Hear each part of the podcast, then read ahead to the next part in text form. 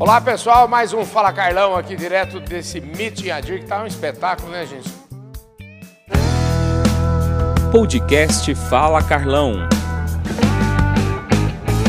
Está do meu lado aqui agora, o Stefan Mihailov, que é presidente da CRV. Ô Stefan, tudo certo, meu amigo? Graças a Deus, Carlão, tudo certo. Um prazer te ver, um prazer falar com o público que sempre te acompanha em todas as partes do Brasil e do mundo. Aí. Pois é, rapaz. Agora você também não fica longe, né? Porque você também está em todas as partes do Brasil e do mundo. Eu já encontrei ele na Fiesp, em São Paulo, agora estou encontrando aqui no Agir. Você realmente, onde tem agro, você está lá, né? É isso aí. Tem que marcar uma data para você ir lá em Botucatu, né? Para fazer é. uma nova visita à nossa central de touros ali, que é um show também, um espetáculo de ver. Aproveita e antes da gente falar um pouquinho das suas impressões aqui do Adir, uhum. me fala um pouco de como é que é esse momento hoje da CRV, já que você está me convidando para ir lá na Bela Vista.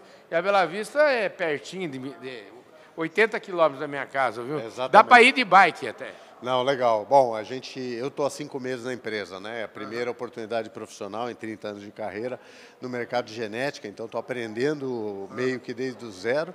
Então está sendo pessoalmente uma, uma experiência muito gratificante. E com relação à empresa em si, ainda que estamos num momento de é, bastante difícil para o mercado de pecuária de corte especificamente, né, uhum. por causa do ciclo da pecuária, enfim, preços ainda muito retraídos para o produtor, que naturalmente impactam a capacidade de investimento, fluxo de caixa, e isso impacta uhum. a nutrição, saúde, impacta também a genética. Então, o mercado está ressentido, é, sentindo claramente essa retração de preço ao pecuarista.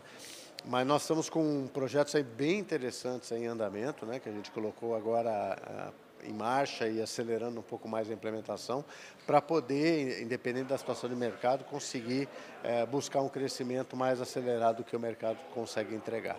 Então é por aí que a gente está caminhando. Você sabe que a gente que está olhando o mercado aí, é, eu tenho a impressão que em relação à pecuária, não pode existir um momento mais adequado para investimento né, do que o momento que a gente está vivendo, que é o momento de preços mais baixos, ou seja, para quem quer, para quem, eu acho que todo mundo que está nesse negócio já deve ter tocado trocado o estoque caro por um estoque barato. É a hora de fazer isso é agora, né? Não tem a menor dúvida, mas também não podemos deixar de lado a questão de caixa, né? Uhum. Porque realmente, é, com preço baixo, se não houve um aumento de produtividade, né, os custos começam a apertar um pouco o pecuarista. Então, a gente também tem que olhar o lado do pecuarista. Agora, quem tiver condição de investir, é exatamente o momento. E, e, a pior decisão, de novo, exceto para quem não tiver caixa, uhum. a pior decisão, por exemplo, é frear o investimento em genética, Nossa. porque é alguma coisa que a entrega demora algum tempo para aparecer, uhum. e se você interromper agora até retomar e poder realmente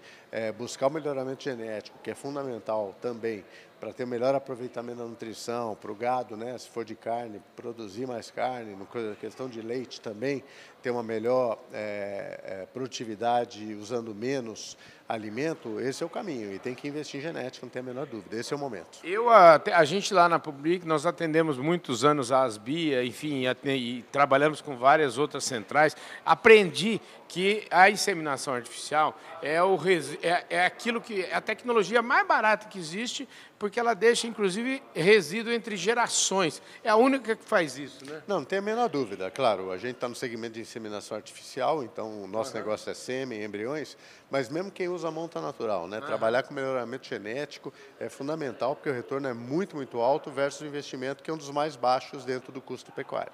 Rapaz, é isso mesmo. Ó. Então, ó, eu, a mensagem que eu, eu, escutando vários players aí, ontem mesmo eu fiz uma entrevista com o pessoal da área de consultoria aí, e a hora de investir agora, e tem um levantamento que vai vir aí pela frente, inclusive, fiquei, é, é recebi isso em primeira mão, vocês assistem o Fala Carlão, vocês já devem ter visto isso, uma entrevista falando da quantidade de terras disponíveis no Brasil, que é muito longe daquilo que a gente achava que era.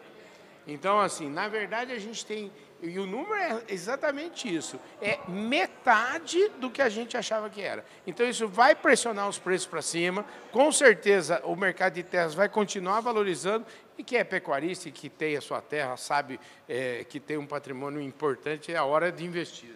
Não, lógico, e, e, de fato, né, apesar do momento do preço não muito positivo, uhum. nos próximos 18 meses esse cenário vai mudar, e vai mudar rápido né, uhum. nesse período, e aí é, a velocidade de queda é, no, na questão da retomada, ela é inversamente proporcional é. e muito mais positiva. Então, realmente, é o momento de investir. A gente está no leilão, no, no, evento do Adir, uhum. né, em preparação até o leilão, e é um excelente exemplo né, de quem trabalha muito bem essa questão de melhoramento genético e investimento no momento de crise. É o que está acontecendo agora. Pois é. E aí, voltando, falando um pouco aqui do Adir, muito bacana né, a gente ver um trabalho como esse, né, Stefano? Mostrando aí uma história e mostrando, sobretudo, que o pessoal do agronegócio, da pecuária, a questão hoje aqui nós estamos falando de pecuária, é gente que não está, gente que não está acostumado a olhar nem o dia seguinte, nem a semana seguinte, nem o ano seguinte. Está acostumado a pensar na geração seguinte, né?